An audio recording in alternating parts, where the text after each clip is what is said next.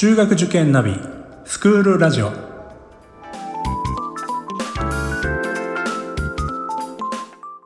スクールナビゲーターののびるです。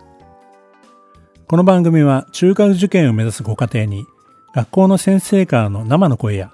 受験に役立つ情報をお届けするラジオです。それでは早速今日の学校の先生よろしくお願いします。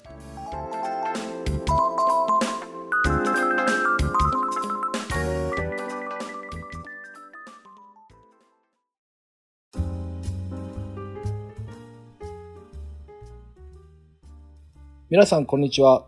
えー私は、えー高知県であります中高一貫校、私立の中高一貫校、土佐塾中学高等学校、学び創造室室長の和田英二と申します。よろしくお願いします。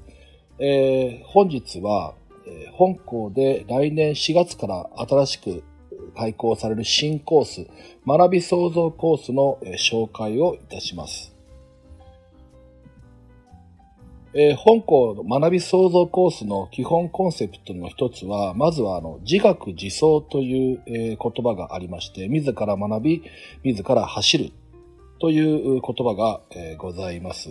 えー具体的にはですね、様々な創造活動に伴う探求活動、それから、えー失敗の体験からなる学びのあり方、え創造活動を行ったり、探求活動を行うことをベースにしたコースであります。で、基本的に、えー大きな特徴としては、一斉講義式の、えー授業、えーいわゆるあの、チョークトークっていうんですけども、チョークを持って教員が生徒に一斉に授業をするという形は、えー原則取らないと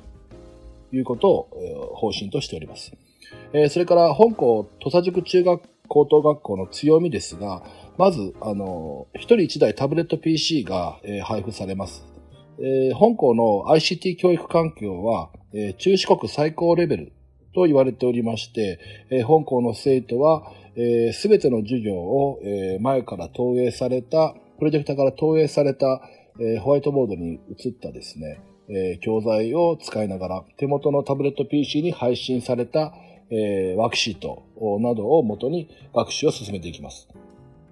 で、えー昨年まで、えー普通コースのみでしたので、既存のコースと新コースを選ぶことが、えーできて、自由な学びと多様な進路を選択することができるということに大きな特徴があります。えー続きまして、学び創造コースの入試についてご説明いたします。えー学び創造コースの入試については、えー基本的に入学時点での学力は問わないという特徴がありまして、まあ、いわゆる学力試験というものは実施いたしません。えー来年4月に入学するのは、え1期生は新中1、現小6の生徒でございます。で、えー入試のですね、内容ですけれども、えー自己 PR の動画作成及び提出、えーそれから、えー前期日程として2月の20日にオンライン面接、この2つで入試の選抜を行います。募集人員は30名程度を予定しています。具体的に学び創造コースの、えー入試のですね、動画、自己 PR の動画作成及び提出については、えーホームページですでに、えー今年度の入試のテーマが公開されております。令和3年度入試内容。30年後にどんな世界を作りたいか、そのために学び創造コースで何を学んで何を作り上げたいか、文章、絵、工作、体、歌などで自由に表現し、その意図の説明とともに動画で提出することとなっております。えー生徒の皆さんは事前に、えーコンタクトを取らせていただいて、えーメールアドレスや、えアカウントの取得をしていただいて、え YouTube に作成した動画をアップロードしていただきます。その YouTube のリンクのアドレスをこちらに送っていただいて、え私たちがそれを、えー入試で評価をするという形式です。面白いですね これってあれですね日本で初めてっていう感じだと思います。はい、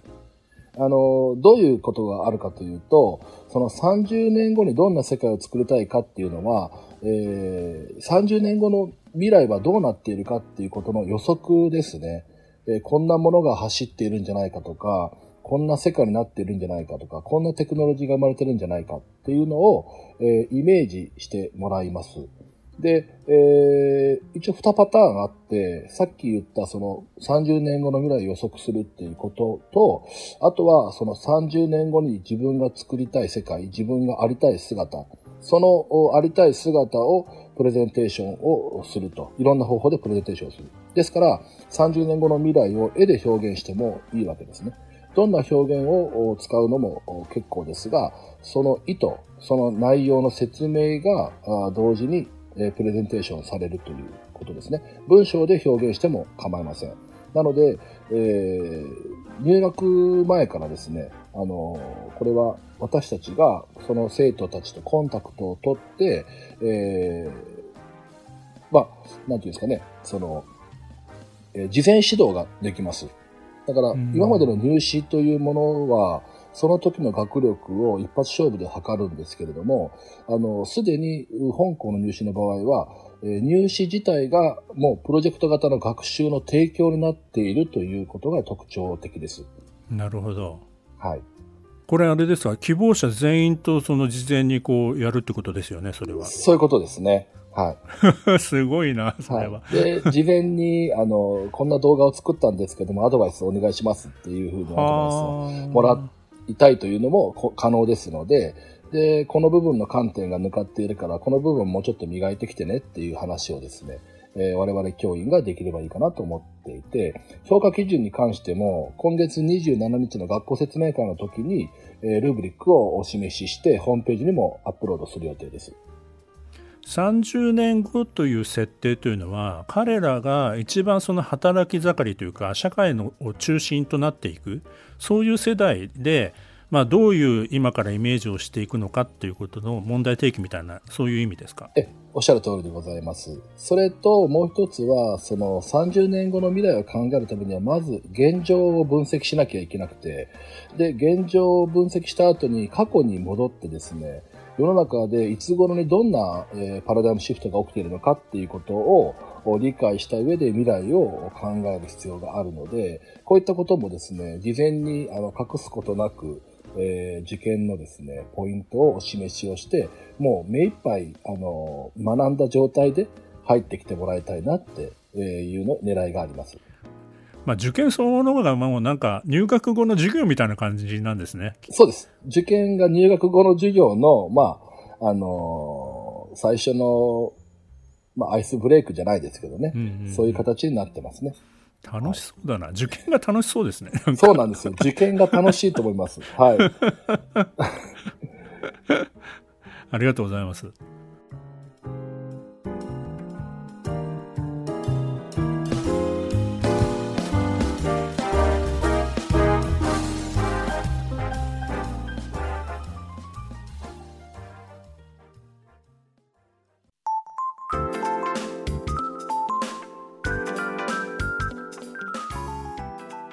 この番組では番組への感想、出演してほしい学校など皆様からのお便りをお待ちしています。また、受験に関する質問や相談にもお答えしていきますので、番組の概要欄のリンクや Twitter のダイレクトメールからお気軽にお寄せください。Apple、Amazon、Google、Spotify などの無料のポッドキャストアプリから登録または購読のボタンを押していただくと更新情報が届きますので便利です。